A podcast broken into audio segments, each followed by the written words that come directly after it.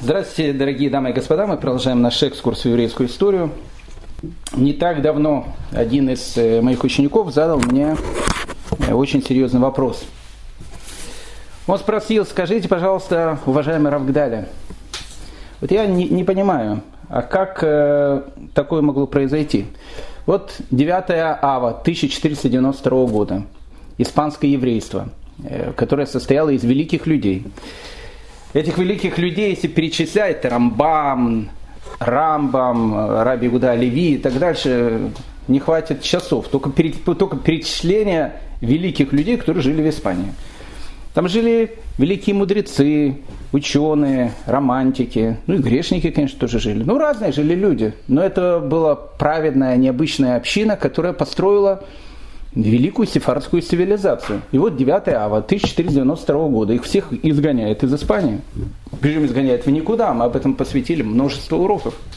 Как такое могло быть? Где справедливость? Он э, продолжал, очень возмущенно. Или, допустим, 1096 год, Германия. Ранее общины ашкенадских евреев. Процветающие, великие раввины, которые там жили – и эти полулюди, полуживотные, крестоносцы пришли, страшные погромы, о которых без содрогания невозможно говорить. Уничтожена была практически вся община Германии. Как такое может быть? И он продолжал спрашивать, спрашивать, спрашивать, где справедливость? Я у него спросил, у тебя есть ответ на этот вопрос? Он очень возмущенно ответил, вы знаете, на этот вопрос нет ответа.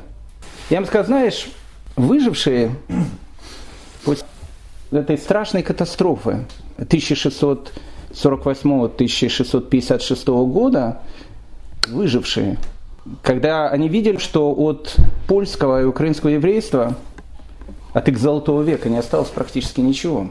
Сотни тысяч евреев замученные лежали в могилах.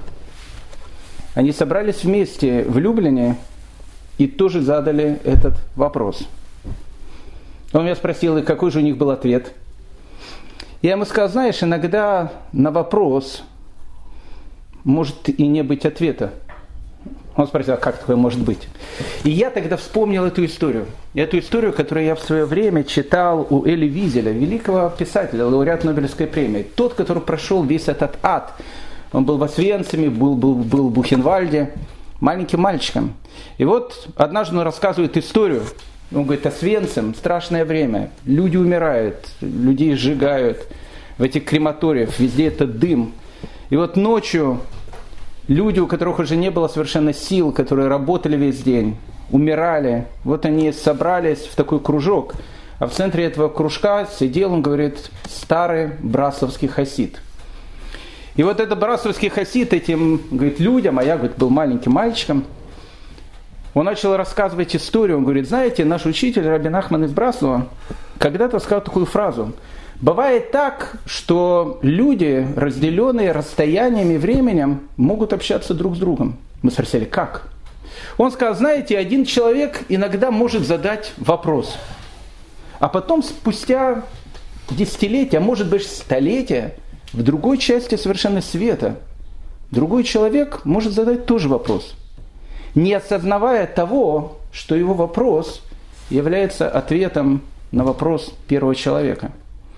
И тогда один из э, людей, который уже практически умирал, у которого оставались жить считанные какие-то дни, он возмущенно спросил, а что сказал бы ваш Рэба, увидев положение, в котором находимся мы? Какой бы он задал вопрос? И тогда этот брасовский хасид грустно посмотрел и сказал, а почему вы думаете, что мы Вопрос. Может быть, мы и есть ответ. В 1656 году они собрались в Люблине и задали этот вопрос. Может быть, этот вопрос и был ответом. Хотя у них был ответ – я не скажу, что этот ответ был стопроцентным, потому что стопроцентный ответ, который мог бы ответить на все аспекты этого вопроса, ответить невозможно. Почему? Потому что даже сам Моисей не мог получить на этот вопрос полного ответа. Ну, постараемся разобраться в, в истории этой трагедии, которая в польской историографии вошло под именем «Потоп». Страшная резня времен Богдана Хмельницкого 1648-1656 годы. Мы постараемся задать вопрос и к концу постараемся получить ответ. Он будет, опять же, не полный, но может быть, э, может быть какую-то э, важную вещь мы для себя постараемся понять. Итак, давайте начнем с самого начала, точнее повторим то, о чем мы говорили. Мы говорили об этом уроков 5-6 тому назад. Я вам всем говорил о том, что мы отправимся в далекое путешествие, мы были с вами в Грузии, в Бухаре, в Индии, в Китае, где мы только не были. В Бразилии, в Америке. Э, ну, мы везде побывали вместе с, э, особенно сефарскими евреями, евреями, которые жили в Амстердаме. Сейчас мы возвращаемся в 16 век в Польшу, потому что в Польше в 16 веке живет, ну, как считают многие ученые, более половины всего еврейского населения Земли. 16 век в Польше, золотой век – ашкенадского, польского еврейства. Мы с вами говорили долго об этом, что в Польшу евреи пришли не в одной части, они туда приходили, это был долгий процесс. Первые евреи туда начали приходить в самом, самом начале Средневековья, потом приходили туда в 13 веке, приходили в 14 веке после чумы 1348 года.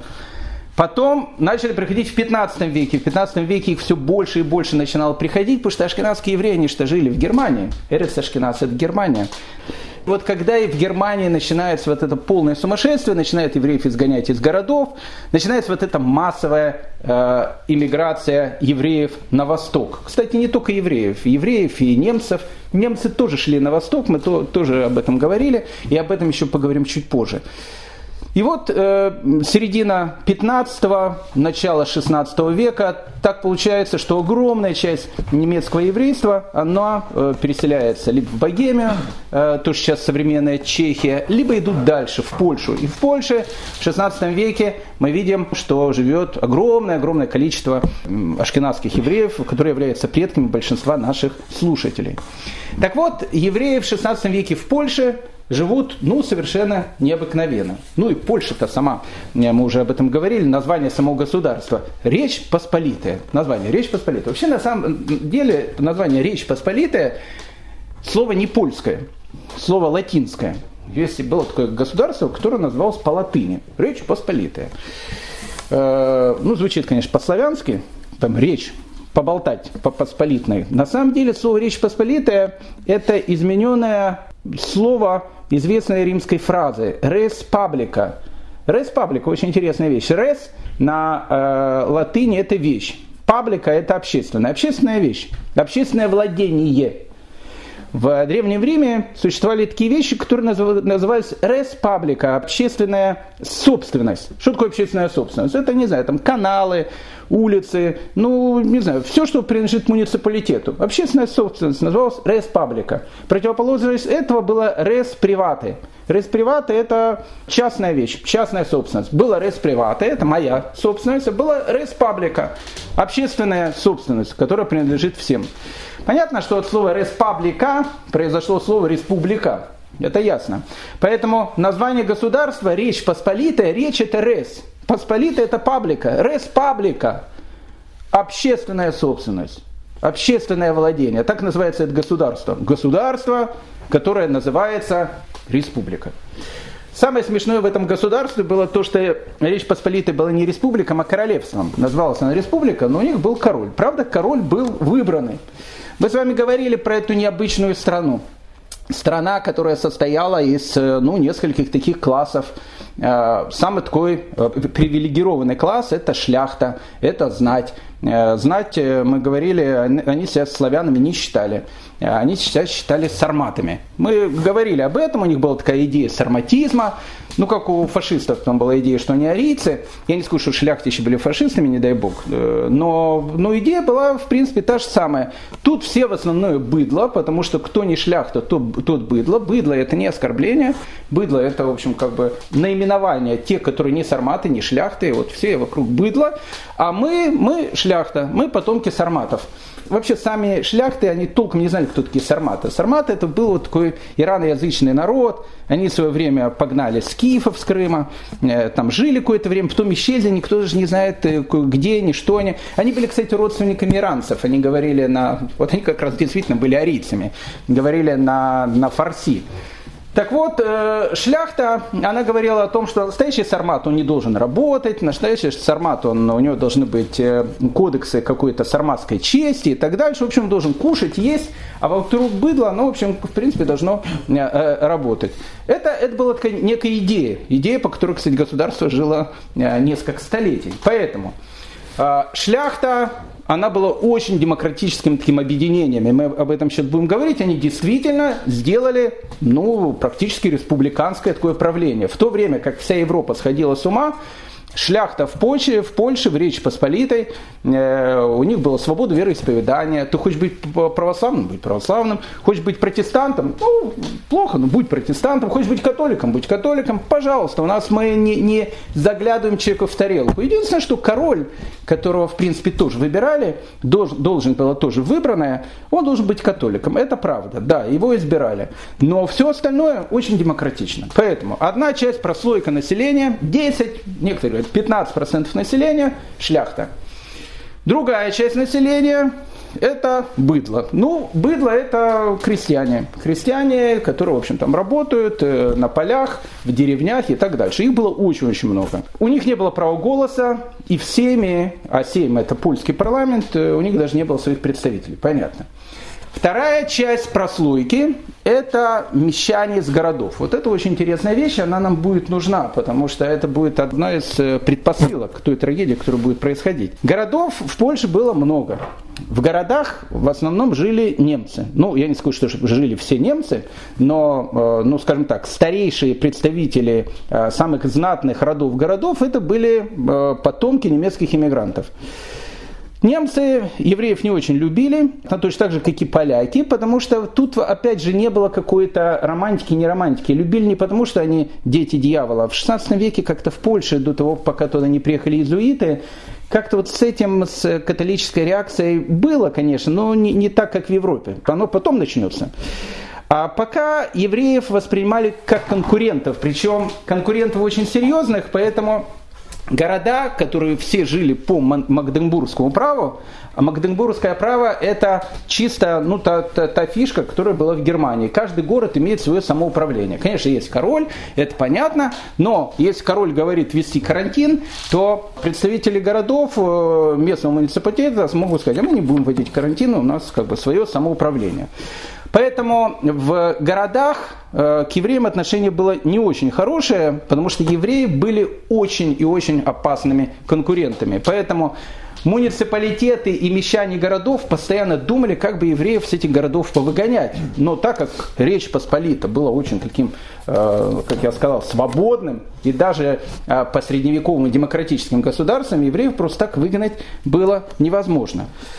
Э, поэтому евреи э, в Польше в 16 веке это, это отдельный такой вот разговор. Один папский легат э, в 1565 году посетил в Польшу. И когда он посетил Польшу, он не мог успокоиться. Он написал в Рим слова, которые он просто не мог поверить тому, что он видел своими глазами. В этих областях можно встретить большое количество евреев, которые не сталкиваются с презрением, как в наших местах. Они не живут в унижении, занимаются только самыми презренными профессиями. Они владеют землей, занимаются коммерцией, изучают медицину и астрономию. Они владеют большими богатствами и не только входят в число достойнейших людей, но иногда занимают среди них доминирующие позиции. Они не носят никаких отличительных знаков, и им даже разрешается иметь при себе оружие. Короче говоря, они имеют все гражданские права. В 1565 году римский легат, увидев, как живут евреи, как, как в то время, как в Европе евреи это дети дьявола, они там э, могли заниматься только одним промыслом, они могли заниматься ростовщ, ростовщичеством, то, что сейчас называется банковским делом, другим им запрещали заниматься.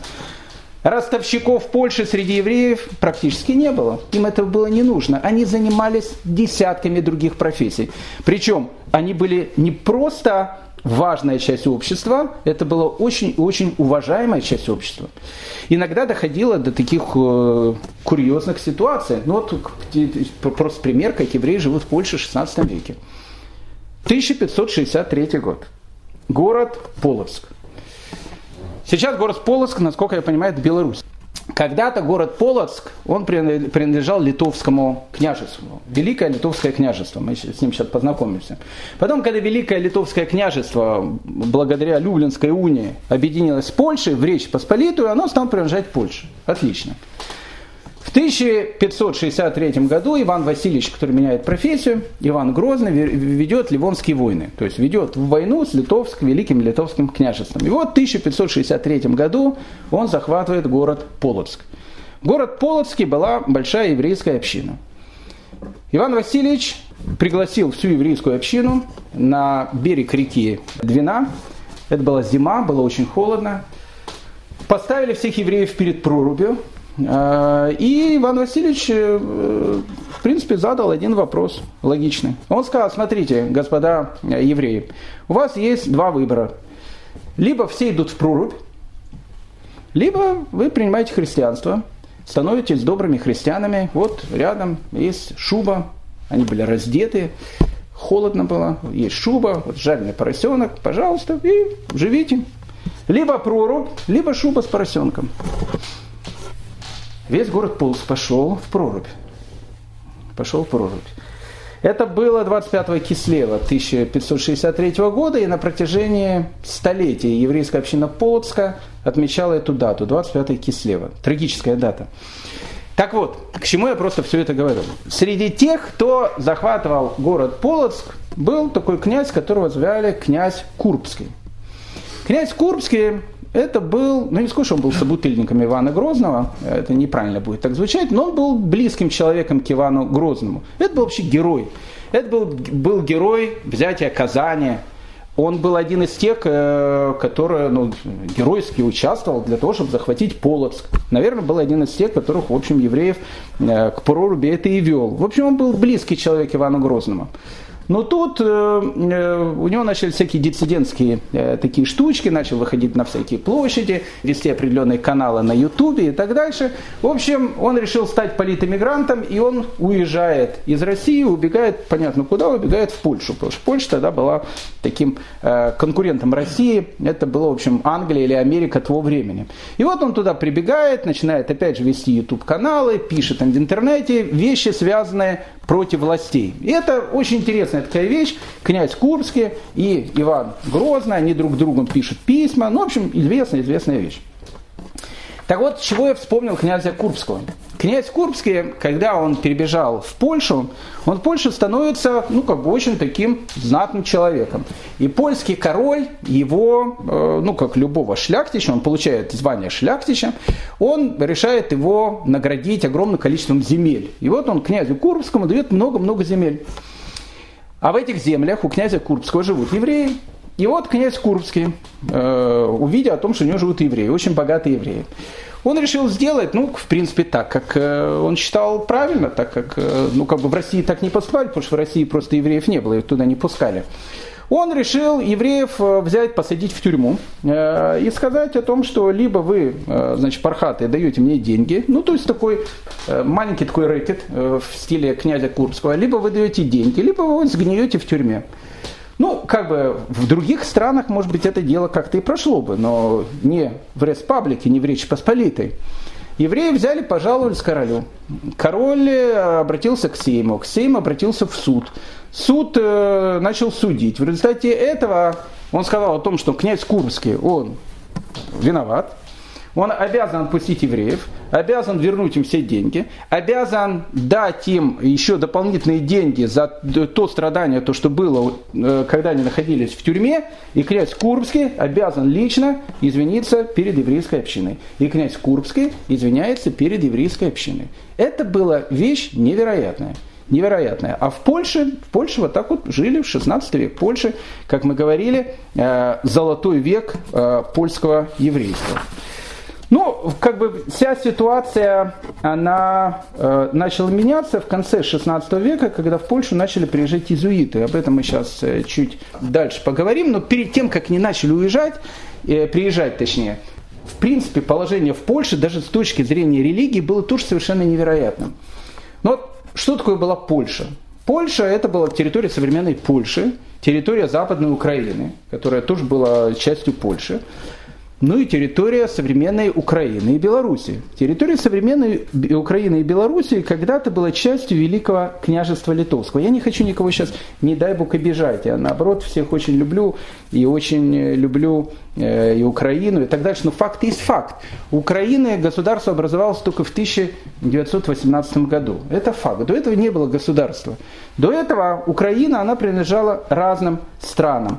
Сначала там была Киевская Русь какое-то время. Да, потом туда пришли в 13 веке татаро-монголы, а потом в 14 веке вся Украина и вся Белоруссия стала частью Великого княж... княжества Литовского. Украина на протяжении 200 лет была Литвой. Литва это не совсем та Литва, которую мы представляем. Литовцы такие. Литовцы, литовцами в основном себя называли белорусы, поэтому большая часть литовцев, они были людьми православными. Поэтому вот это Великое княжество Литовское, потом там пришла эта жмуть, а жмуть это вот это, это современные литовцы. Вот вся территория Беларуси и территория той Украины, которую мы знаем, э, которая является не Западной Украиной, она была частью Литвы. Там жили православные люди. В Польше жили католики, и поэтому католики и православные, они в принципе друг с другом ладили, ну относительно ладили. Э, среди шляхты были Э, очень богатые католики. Среди шляхты были очень богатые православные. Шляхта могла быть как православная, так и католическая. Э, в XVI веке известный польский государственный деятель Замойский, был такой товарищ, э, он сказал фразу, прям вольтеровская фраза, он сказал, я католик и отдал бы половину жизни за то, чтобы вы были католиками, как я. Но я отдам всю свою жизнь за ваше право и свободу, если бы вы стали насильно принужденными быть католиками. Прям как Вольтер. Я не согласен с вами, но готов отдать там всю жизнь, чтобы защищать ваши права, э, говорить то, что вы хотите говорить. Так вот были в Польше. Поэтому в Польше были э, очень богатые шляхты, католики, очень известные, там Радзивиллы, Потоцкие, с которых мы потом будем тоже, конечно, знакомиться в дальнейшем, но были очень богатые шляхты православные, допустим, князья Вишневские и князья Острожевские – это князь Острожевский. Раз начали говорить, надо пару слов сказать. Город Острог, необычный город такой, находится туда, ближе к западной Украине.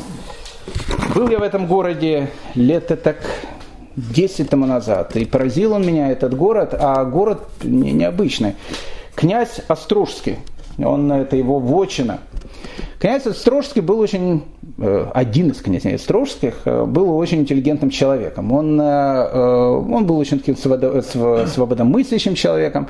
Он открывает в Остроге православные школы он был православным человеком, потом не стали э, католиками, а тогда он еще был православным человеком. Открывает известные православные школы, он был таким человеком, который очень занимался таким просвещением, ну, ну не знаю, ну, можно сказать, таким был гуманистом польским 16, э, 16 века. Кстати, интересно, в этот же самый Острог при, приходит первый русский печатник, которого звали Иван Федоров. Иван Федоров, его великий русский печатник. Но в России он печатать книги особенно не смог, потому что когда в России решили печатать книги, спустя сто лет после того, как их уже печатали во всем мире, тут сказали о том, что это дело такое дьявольское. И э, Иван Федоров, он сначала пришел в Острог, потом во Львов, и в основном все свои великие первые книги он печатает там на э, вражеской территории.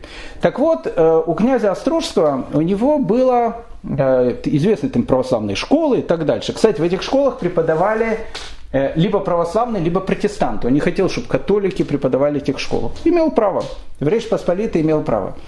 Но в том же самом Остроге существовала великая э, Острожская Ешива который, кстати, князь Острожский тоже очень гордился. У нас в городе есть это, это, и у нас есть известная очень э, еврейская Ишива. Так вот, про эту еврейскую Ишиву, раз начали говорить про Острог, надо сказать э, два-три слова. Э, возглавлял ее такой человек, которого звали Равшмуэль Эйдельс. Очень интересно. Равшмуэль Эйдельс в еврейскую историю он вошел под именем Марша. Морейну Раф Шмуэль Эйдлс. Наверное, единственный раввин, который взял в своей фамилии имя тещи. Это интересно, как, как, как такое могло произойти. Вообще Равшмуль Эйдлс это, это, ну, как бы, это явление. Родился он в 1555 году в Кракове, через два года после того, как э, главным раввином Кракова становится Рамо, Рафмойша Исерлис. Он был с детства гениальным ребенком, у него была очень известная семья, его мама, которую звали Гитл, она была двоюродной сестрой а, Маорали из Праги, того самого Маорали из Праги, который сделал Голема. Поэтому как бы родство у него было очень-очень таким а, большим. Э, будучи очень таким талантливым ребенком, э, он уезжает в известную Познинскую Ишиву. Тогда, в принципе, было три таких больших центра учености в Польше. Это Краков, Познань и Люблин. Он уезжает в известную Познанскую Ишиву, и там он становится ну, совершенно блестящим учеником. А мы с вами говорили о том, что э, у евреев всегда было принято так, что когда э, папа девочки искал э, ну, как бы жениха для своей дочери, он не спрашивал, сколько у него денег. Это было никому не интересно. Он спрашивал, насколько он умный. Поэтому каждый папа хотел для своей дочери найти самого-самого умного э, мужа. Поэтому чем папа был более богаче, тем больше он мог рассчитывать о том, что он э, приобретет ну, такого самого крутого, что называется, зятя. Поэтому э, такой человек, которого звали Раф Маше Гальперин, известная фамилия, кстати, в еврейской семье, много потом великих людей от них произойдет. Так вот, Раф э, Маше Гальперин, э, он жил в Познании, он был очень богатым купцом, один из самых богатых людей Польши. Э, и одновременно он еще был очень таким, очень знающим раввином. То есть и раввин, и купец, ну, в общем, э, и на дуде игрец. В общем, все Рафмойша Гальперин, это был, в общем, такой, то, что называется, типус, невероятный такой человек. И вот он видит о том, что в Познанской Ишиве учится Равшмуль. Тогда он еще был не Эддельсом, э, Равшмуль. И он решил, что именно такой жених должен быть для его дочери. И Равшмуль женится на дочери Рафмойши Гальперина. Рафмойши Гальперин был так рад, что он заполучил такого необычного зятя, он готов был ему давать все, что угодно. И шоколад, и мармелад, все, что угодно, только чтобы Рафшмуль сидел и всю жизнь учился. А он действительно учился. Он становится потом главой Ишивы Познани, потом главой Ишивы Люблина, а потом главой Ишивы Острога. Так вот, когда Раф Мойша Гальперин умирает, его жена, которую, которую звали Эйдел, она как бы начинает поддерживать своего э, зятя. И зятя, и дочку, семью зятя и дочери. Она начинает поддерживать. На протяжении 20 лет Эйдел, жена Рафмуйша Гальперина, во всем помогала Равшмулю. Она помогала ему содержать Ишиву, она давала ему все деньги для того, чтобы он помогал бедным и так дальше. Он настолько любил свою тещу, что когда теща умерла, Равшмуль Эйдлс, невероятная вещь, решил в честь тещи взять свою фамилию. Так и получилось. Равшмуль, Эйдлс, Равшмуль, вот как бы от Эйдл. Я вспоминаю, пару лет тому назад, еще до коронавируса, шел по подземному переходу, там э, парень сидит, играет на гитаре, ему там деньги бросаю, это, играл плохо, но плакат был смешной. Там был такой большой плакат, написано «Собираю деньги для киллера, для тещи». Поэтому, как бы это не наш вариант. У нас в честь тещи э, великие раввины берут фамилии. Равшмуль Эйдлс. Рав Шмуэль Марша, он потом становится главой Острожской э, Ешивы. И он сначала главный район Люблина, потом его пригласили Острог. Кстати, э, община Острога в те времена была в два раза больше, чем община Люблина. Он приезжает э, в Острог, становится легендарным э, главой Острожской Ишивы. Он был политический деятель, он был один из главных э, ну, таких людей, которым прислушивались в Совете Четырех Земель. Мы говорили об этом. У поляков был свой сейм, свой парламент, у евреев в Польше был тоже свой парламент. Он назывался Совет Четырех Земель.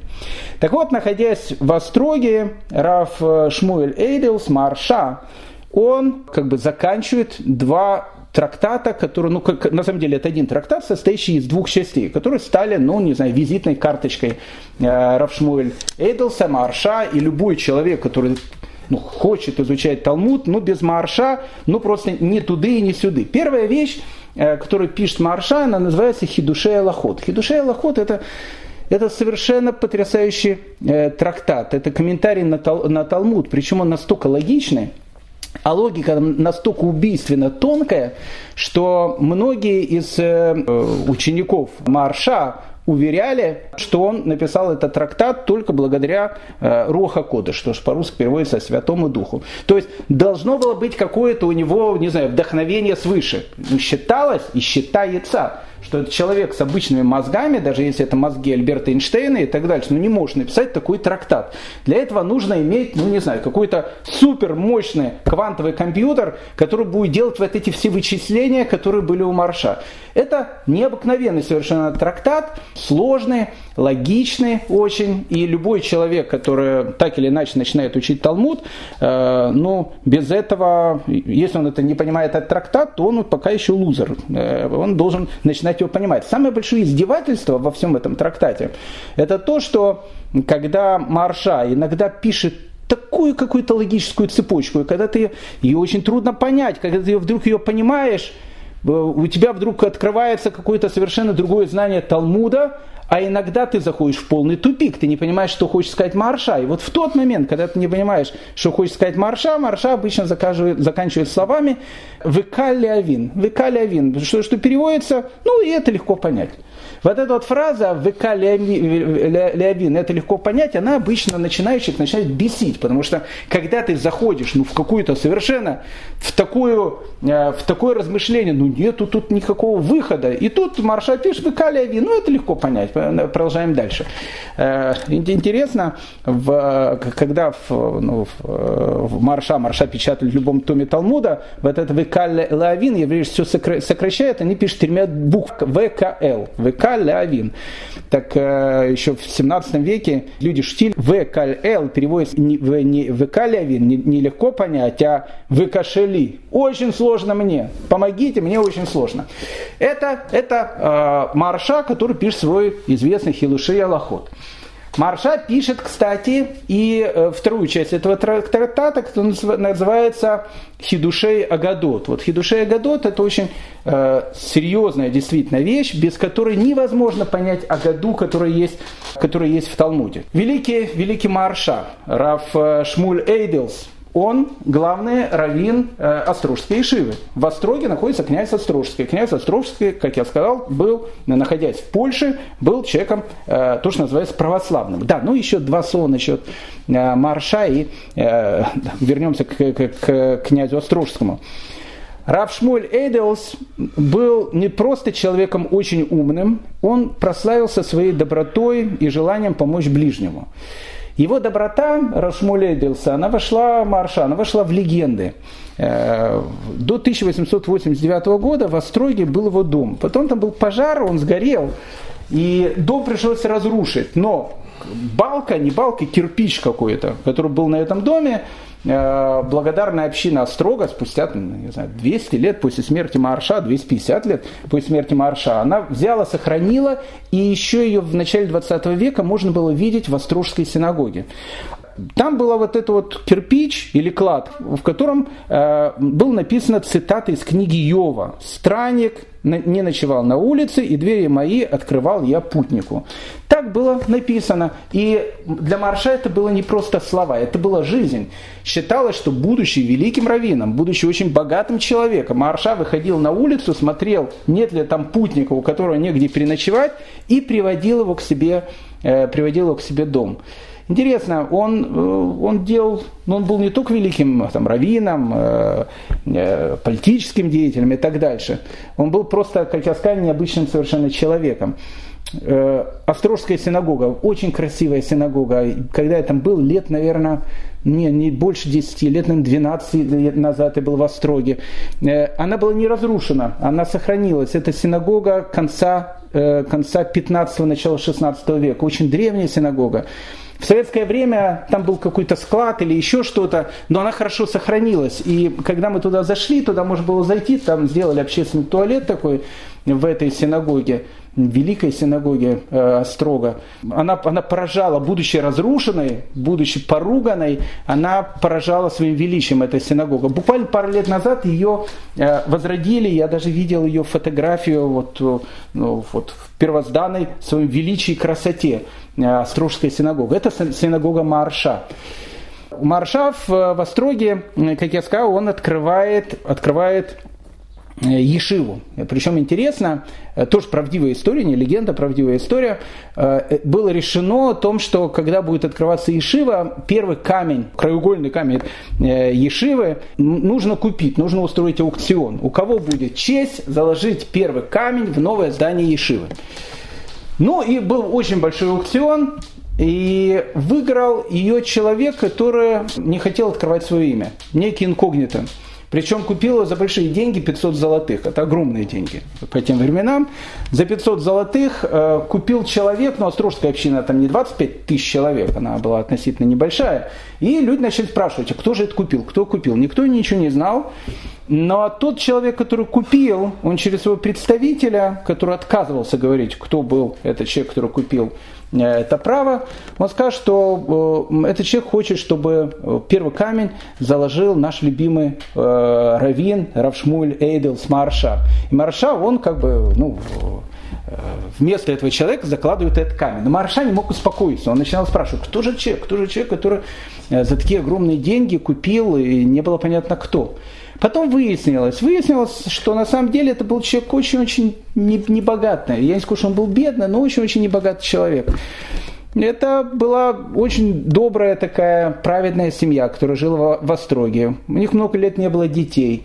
Э, и когда Марша к нему пришел, сказал, я знаю, что это ты э, в этом аукционе, выкупил это право, спасибо тебе, что ты дал мне заложить этот камень. Почему ты потратил такие деньги? Это, это, это все твое состояние. Для богатого человека 500 золотых – это огромные деньги. И он сказал, знаете, Рэбе, у нас, говорит, с женой нет детей, и э, деньги, которые у нас были, мы откладывали, откладывали на какое-то доброе дело. И вот сейчас вот мы поняли, что это и есть то самое доброе дело, ради которого мы все это время откладывали деньги. И Марша, он настолько э, растрогался, он сказал, знаешь, э, такие вещи, они просто так не, не проходят. В следующем году у тебя будет ребенок. И у этого человека родилось потом несколько детей. Вот это был, вот это был Марша. Ну, Марша имел э, трагическую э, судьбу после смерти.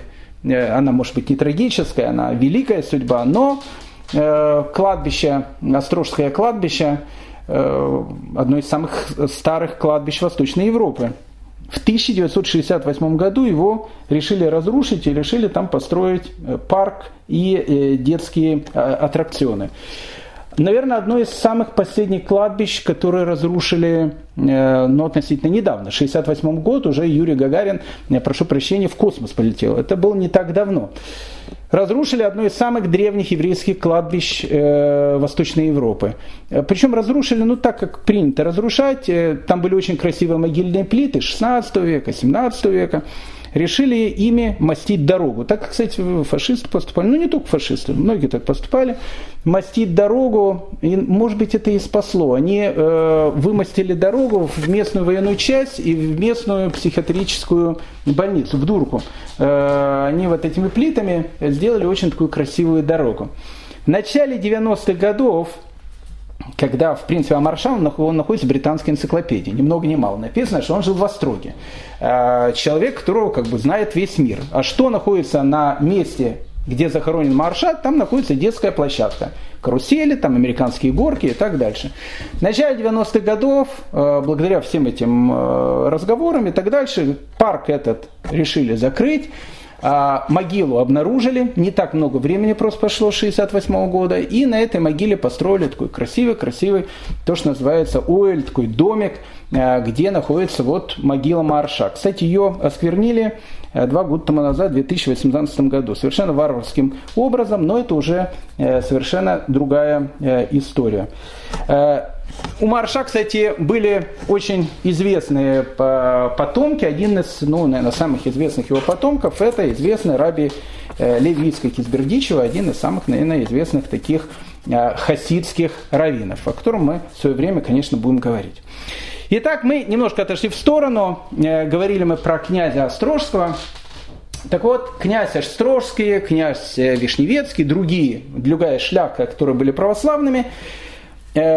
И тут в конце 16 века в Польшу начинают приезжать изуиты – ну, с иезуитами мы уже э, встречались, э, не случайно в русском языке, если кто-то хочет кого-то, э, ну, как-то сказать обидным словом, говорит, ты уж иезуит какой-то поганый такой. В общем, начали приезжать иезуиты, а у иезуитов у них была одна из главных их целей вообще существования этого ордена – это борьба с протестантизмом. То есть они считали, что любого протестанта надо вернуть в лоно родной католической церкви. Ну и, конечно, не грех э, вернуть и э, православного, сделать его тоже католиком. И поэтому, когда э, изуиты, они стали приезжать в Польшу, их стало там очень много, они в Польше начали открывать известные изуитские школы. Кстати, надо сказать о том, что школы стали они открывать действительно классные, действительно хорошие. Был один из таких великих польских э, педагогов, которого звали Ян Каминский, такой польский Макаренко, э, он плюс-минус жил в то время, он сказал, что иезуитские школы одни из самых э, лучших школ Европы. Действительно, очень хорошие школы. Что было в иезуитских школах такое, что привлекало туда людей? Первое, это школы были бесплатные. Все школы были платные, любая иезуитская школа бесплатная. Вторая вещь, которая была в иезуитской школе – она давала действительно шикарное образование. Там были лучшие педагоги. Иезуиты собирали очень большие деньги. Э, у них была, была очень богатая организация. Они могли себе позволить открыть супер-пупер школу э, бесплатную с совершенно потрясающим образованием. Ну и одна из, наверное, самых главных фишек, которые были в иезуитских школах, в иезуитских школах глубоко изучали латынь. А в 16 веке латынь это английский в 21 веке. То есть кто-то, кто не знает латынь, тот лузер. Тот, ну, в общем, как бы в жизни особенно ничего не добьется. Почему? Потому что латынь в 16 веке, как французский в 19 веке и английский в 20-21 веке был, ну, не языком, но, во всяком случае, да, языком, наверное, международного общения. Если ты с кем-то хотел переписываться, переписывались, как правило, на латыни. Поэтому в иезуитскую школу людей начали, начали тянуться и тянулись туда не, не, не только католики, но начали тянуться туда и э, дети э, известной православной шляхты. Э, почему? А, она бесплатная, Б, она дает шикарное образование, В, этом изучает латынь, вообще шикарная школа. Плюс еще у иезуитов, у них была политика о том, что в нашей школе мы никого ничего не пропагандируем. У нас нет ничего такого. Мы не пропагандируем ни католицизм, ни ислам, ни иудаизм, ничего. Мы просто вот учим и все. Но понятно, что идея этой школы была сделать из э, э, там, православного или протестанта, сделать католика. И иезуитам это удалось. И мы видим, что в конце 16 начале 17 века начинается повальный переход, э, ну, практически практически всей шляхты из, католицизм, из э, православия в католицизм. Э, в 1596 году тоже важная вещь, э, благодаря и этим всяким иезуитам и так дальше, происходит так называемая Брестская уния. Брестская уния, в результате которой появляются униаты. Сейчас они живут до сих пор на Западной Украине. Кто такие униаты?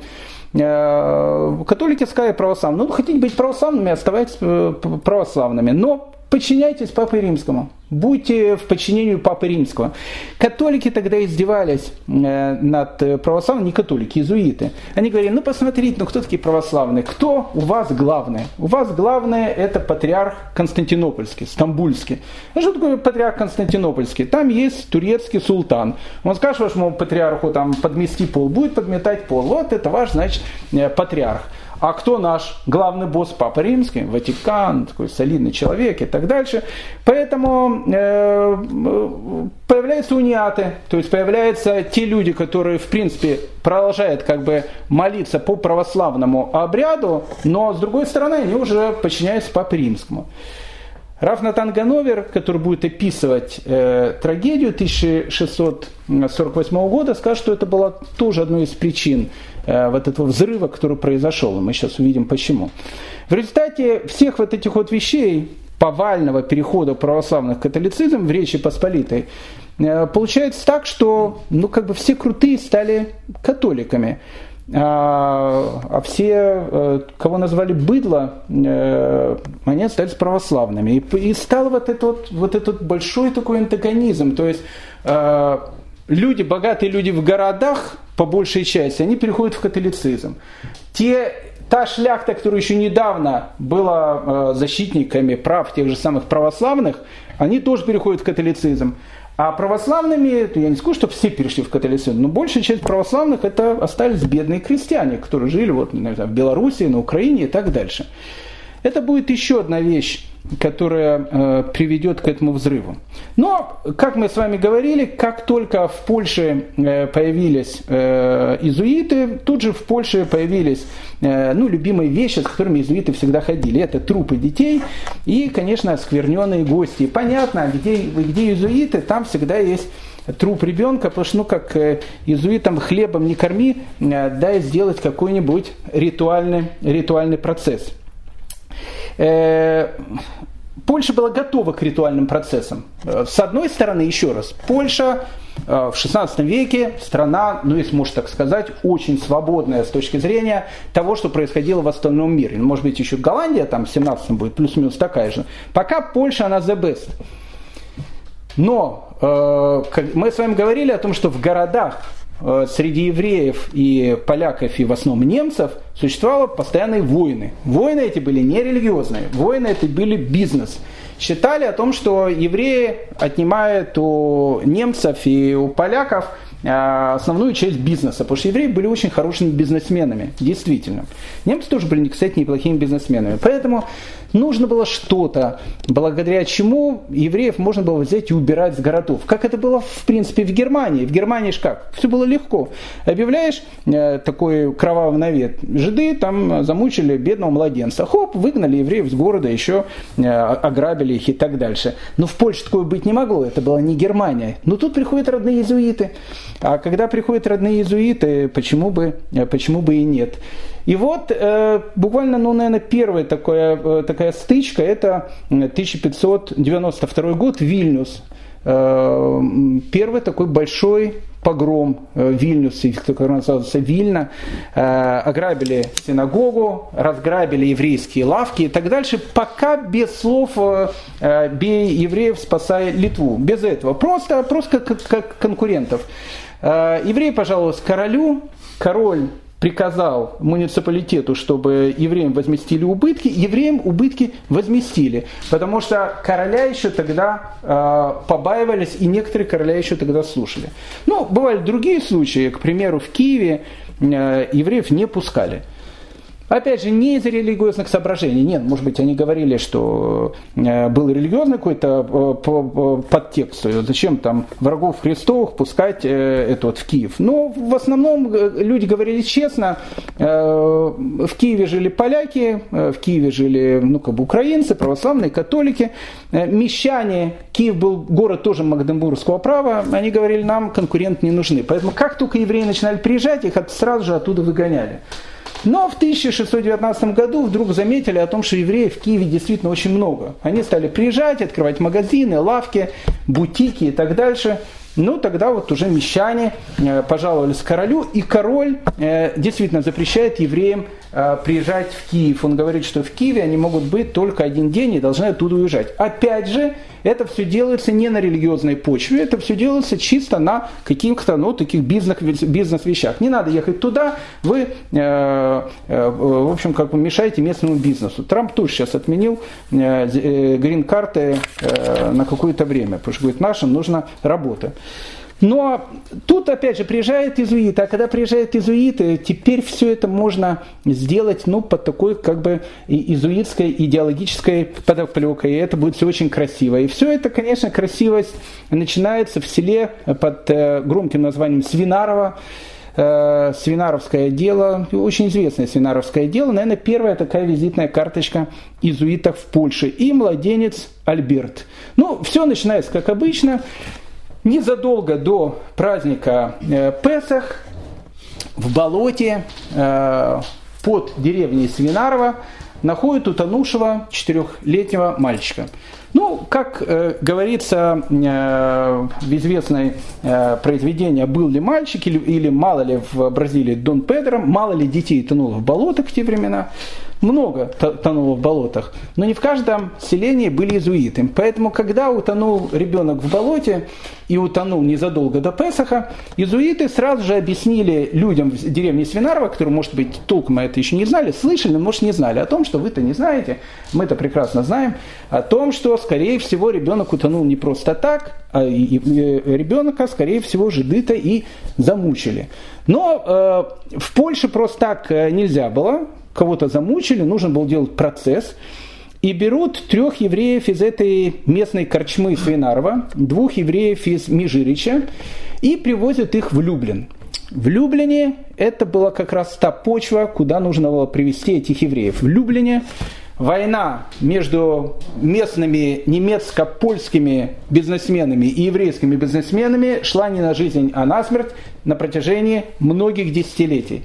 И поэтому для Люблина сейчас наступил ну, такой совершенно потрясающий шанс, когда можно ударить по конкуренту. И вот привозят, значит, этих пять несчастных в Люблин. Ну, в Люблине Магденбургское право, и они делают все, все, что в принципе хотят, и местный суд говорит о том, что надо у них, значит, все-таки выпытать, они действительно не, не убили ли они этого бедного мальчика. У нас сохранились, кстати, э, протоколы этого э, судебного разбирательства. Э, написано, что руки и ноги выскакивали из их суставов. Ну, то есть ну, их начали, то, что называется, их на дыбы э, подвесили, и вот руки и ноги выскакивали из суставов. Молчали, написано, молчали. Э, не, не хотели признаваться. Когда это не помогло, опять же, это написано прямо в протоколе, их начали три, трижды пытать свечами – Пытать свечами, это когда у них уже все было поломано, и руки, и ноги, к ним, к телу подносили свечи, огонь просто. Свечи, это в данном случае не свеча, это факел. И просто начинали их так вот живьем пожаривать. А, а затем сказано в протоколе, это очень интересно, вот после того, как у них руки и ноги из суставов, э, факелами их э, пытали, а дальше написано очень интересно, и затем они добровольно показали. Вот, вот это слово добровольно, оно э, поражает. Это чисто иезуитское слово. Затем они добровольно показали, что пьют христианскую кровь вместе с вином, это понятно, и подмешивают ее в афикаман. Вот это афикаман тоже классная вещь э, в этом свинарском э, деле. Обычно э, вину поддерживали, э, ну как бы кровь, понятно, евреи не э, подмешивали в, в мацу. Это все знали в Германии. Ну просто так сказать, что евреи подмешивают э, кровь в мацу, ну, в Люблине слишком знали, что такое маца. Люблин был город открытый, и я думаю, что многие христиане э, были в хороших отношениях с евреями и угощались самой этой мацой. Поэтому сказать, что подвешивают мацу, как-то было э, ну, не очень интересно для Люблина, поэтому подмешивают его в афикаман. Афикаман звучит очень таинственно. Афикаман – это та часть мацы, которую мы отделяем в самом начале э, пасхального седера и кушаем ее в самом конце. То, что символизирует пасхальную жертву. Ну, очень интересно все эти вещи в Люблин этого и ждал. Э, очень быстро выносится э, смертный приговор. Э, по Люблинскому демократический смертный приговор. Там на кострах не сжигали. Их решили четвертовать. Четвертование это просто живого человека ну, будет рассекать как, как тушу. Решили это сделать в шаббат, э, прямо перед Люблинской синагогой. Там была Люблинская синагога, и Шива прямо в шаббат, в тот момент, когда евреи молятся, прямо перед входом в синагогу поставить ишафот и будут сейчас разделывать вот этих шесть несчастных евреев. Э, начал скандал. Начался действительно скандал, потому что э, тогда муниципалитет Люблина понял о том, что они где-то палку перегнули, потому что евреи сказали, что это уже выходит за все рамки.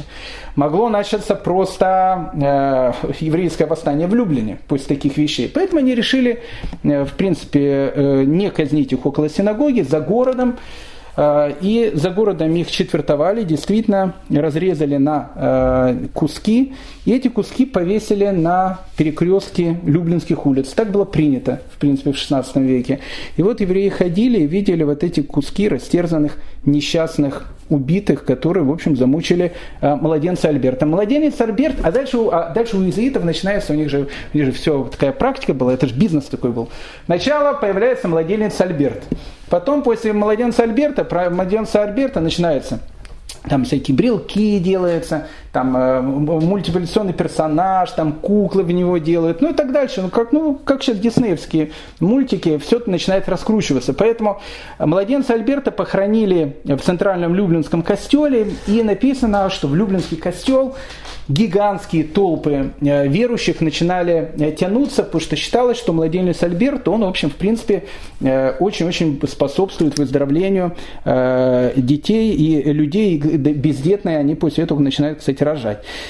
Очень хорошая такая вещь, и младенец Альберт был свой, и люди начали приходить в костел, ну и с евреями тоже расправились. Через шесть лет плюс-минус такой же процесс происходит в городе, который называется Бохния. В Бохнии евреи издавна занимались соляным бизнесом. Мы говорили с вами о том, что соляной бизнес это один из самых ну, главных, наверное, бизнесов того времени. Это практически нефтяники в те времена. Соль – это главный товар, благодаря которому могло что-то сохраняться. Главный консервант, мы говорили, холодильников не было. Поэтому все хранили в соли, поэтому тот, у кого была соль, тот, у того была нефть. Поэтому э, соляники – это нефтяники. Поэтому в Бохне евреи были нефтяниками, соляниками такими. Но нефтяниками, местными соляниками были и католики. И вот эта вот война в Бохнии между еврейскими нефтяниками и польскими нефтяниками, она, в общем, была долгие годы. А, и тут вот как бы изуитская такая волна уже, в принципе, в Польше начали говорить о детях пропавших там и так дальше. Тут и происходит этот известный э, бохнинский процесс. Ну, начинается он тоже чисто в визуитском таком э, духе. В 1604 году городской учитель, которого звали Дудек, э, решил вынести из местного костела гостью. Ну, надо сказать, что Дудик был тоже, конечно, поросенок. Э, что такое, что такое гостья? Э, гостья? Про гостью мы уже много раз говорили. Тот, кто забыл, сейчас скажу. Э, в католицизме во время там, определенных там, обрядов берут пресный хлеб, на самом деле это маца. По большому счету в православии этого нет. Это есть в католицизме. Берут вот этот пресный хлеб, потом берут вино, и этот пресный хлеб, который называется преснок, э, гости, гости начинают давать верующим. И когда верующие его кушают, они говорят, это и есть плоть Господня. Э, ну, плоть Господня. Потом дают им пить вино, говорят, это и есть Э, кровь Господня. В Средневековье некоторые католические теологи, они говорили, что действительно это и есть плоть и кровь Господня. Поэтому, в принципе, э, когда говорили, что евреи пьют кровь, они же не... Человек говорит, о чем он думает. Поэтому, когда в костеле постоянно ты пьешь вино, тебе говорят, это кровь, почему бы другим тоже, значит, кровушкой не попить.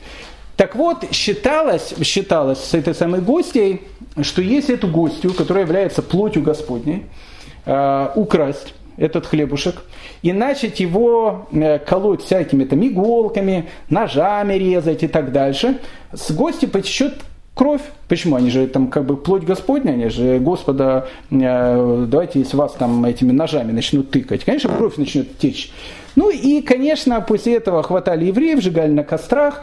А, а зачем это евреи делали? Для того, чтобы поиздеваться над Господом, ведь они же э, дети дьявола. Ну, как бы это все было понятно э, в Европе. В Польше об этом мало знали, но, в общем, иезуиты все рассказали. И э, нефтяникам, соляникам Бог не это дело очень понравилось. Итак, некий учитель-шизофреник Дудек решил свистнуть в костеле гостю. Зачем католику Дудуку свистнуть в костеле э, гостю? Считалось о том, что гости у католиков, э, что гостья это тоже очень такой важный такой э, товар, потому что она помогает от огромного количества разных болезней. Просто так гостью с костела нельзя было забрать, но были некоторые такие гады, которые, значит, гостью украли из костела для того, чтобы потом там, для многих болезней она использовалась, гостью. Принял кусочек гости и, в общем, все, и коронавируса у тебя нету. Э, Дудек это сделал для того, чтобы дать эту гостью горнорабочему Мазуру. Кстати, Мазур тоже поляк, э, есть такая фамилия Мазур. Мазур сейчас считается еврейской фамилией, вообще Мазур это чисто такая польская была вещь. Э, некому горнорабочему Мазуру через некоторое время Дудок заболел. Заболел, очень сильно начал болеть, к нему пришел священник, э, изуитский настроенный, начал спрашивать и, и говорит, «Э, Дудек, э, вспомни, подумаешь, может, ты какой-то грех сделал, потому что заболел, просто так Всевышний не насылает э, болезни.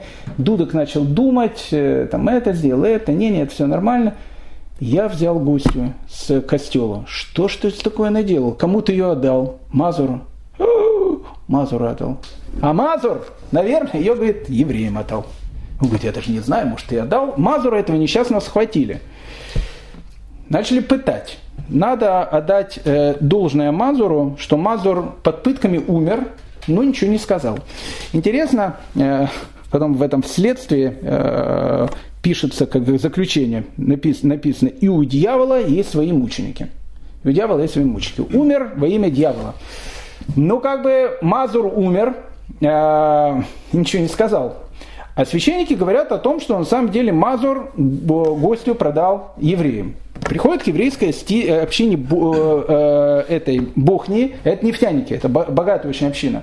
Приходит туда местная значит, полиция со словами «выдавайте нам главных ваших нефтяников, мы их будем значит, сжигать на кострах, потому что они, в принципе, украли гостю». Они начали говорить, вы что, там с ума сошли? Кто украл гостю? Где украли гостю? Покажите нам, кто украл гостю.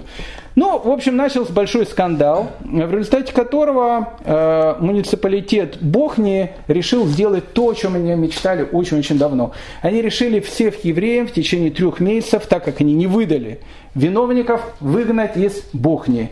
Они выгнали евреев из Бохни. Кстати, до конца 18 века в Бохнии евреев не было. Так вот, нефтяной э, бохнинский бизнес, он переходит э, в руки местных, значит, бохнинских э, э, нефтяников. Так оно, в принципе, и продолжалось. Интересно, что местный писец при соливарне Бохни, которого звали Ян Кмита, после этого написал книгу, которая стала супер популярным бестселлером. Это прямо Кинг такой был. Э, это был Кинг такого 17 века. Назывался «Ворон золотой клетки» или «Жиды в свободной короне польской». Э, посвящено, посвящено оно, конечно, было делу этого Бохни, о том, что украли все эти вот вещи. Пишет э, Ян Кмита там, никто не живет в таком довольстве, как евреи в Польше. У него на обед всегда есть жирный гусь, черные жирные куры, а убогий католик макает кусок в свои слезы, которые он льет в свою тарелку. Поэтому, ну, как бы вот эта вот вещь э, с кровавыми наветами, с э, похищенной гостей, она начинает в 17 веке все более и более становиться популярной. Кстати, вот здесь вот и будет, наверное, расти э, ноги у известного великого польского антисемитизма. Он, кстати, э, э, ведь польский антисемитизм, знаете, опять же, не хочется говорить, это коронавирус. В каких-то странах он начался чуть раньше, в России он начался чуть позже. Э, и поэтому он ну, как бы в многих странах он заканчивается, тут только он на самом пике. Э, точно так же и с э, вот этими всякими вещами. В каких-то странах уже переболели этой болезнью, пропавшими мальчиками, гости. Все-таки 17 век, уже ну, как бы три мушкетера, как-то неудобно. Хотя в Европе еще гуляет это. А в Польше это только-только начинается. Поэтому Польше, польский вот этот католический антисемитизм, он еще даст свои плоды в будущем. Но и э, к окончанию нашего урока э, хотел бы начать э, тему, с которой мы, в принципе, начнем наш следующий урок, потому что она очень будет важная для э, последующих наших э, событий, разговора. Мы с вами говорили о том, что в Польше живет класс шляхты, э, сарматы, быдло, тоже понятно, евреи, муниципалитеты, которые, кстати, тоже имеют свое представительство в Сейме. В XVI веке начинает появляться новая сила э, на территории э, Польши, э, которых называют казаками.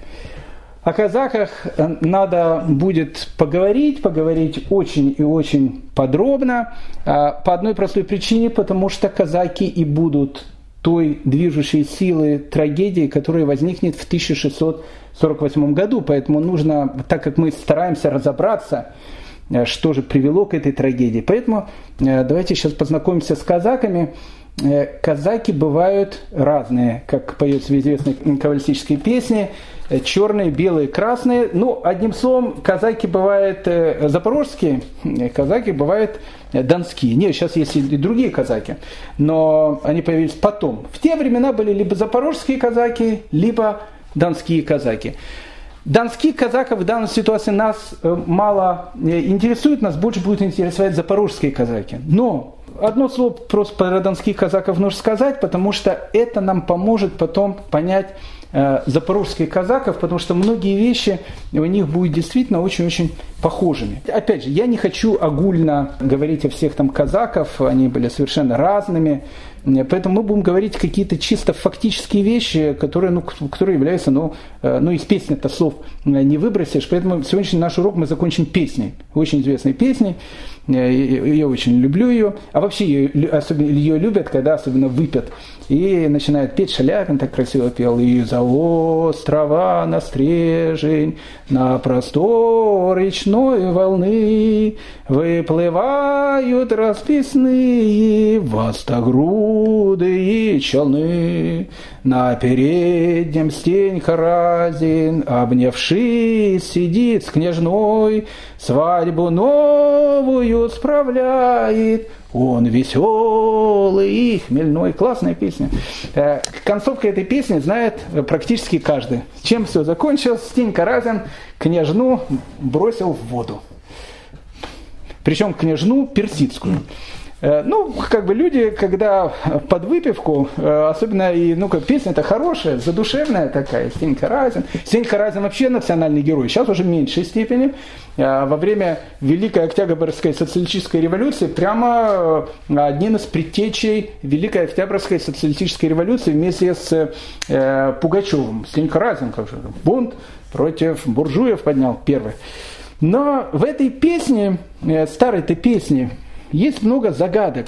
Э, с этих загадок мы сегодня, в принципе, и закончим, и они нам помогут на следующем, э, в принципе, уроке. А что Стенька Разин-то, э, во-первых, откуда у него персидская княжна, ведь он-то на Дону живет, где-то Персия, где-то Дон. Это первая вещь. А вторая странная реакция такая. Зачем он э, гарную такую дивку взял и, в общем, воду бросил и утопил.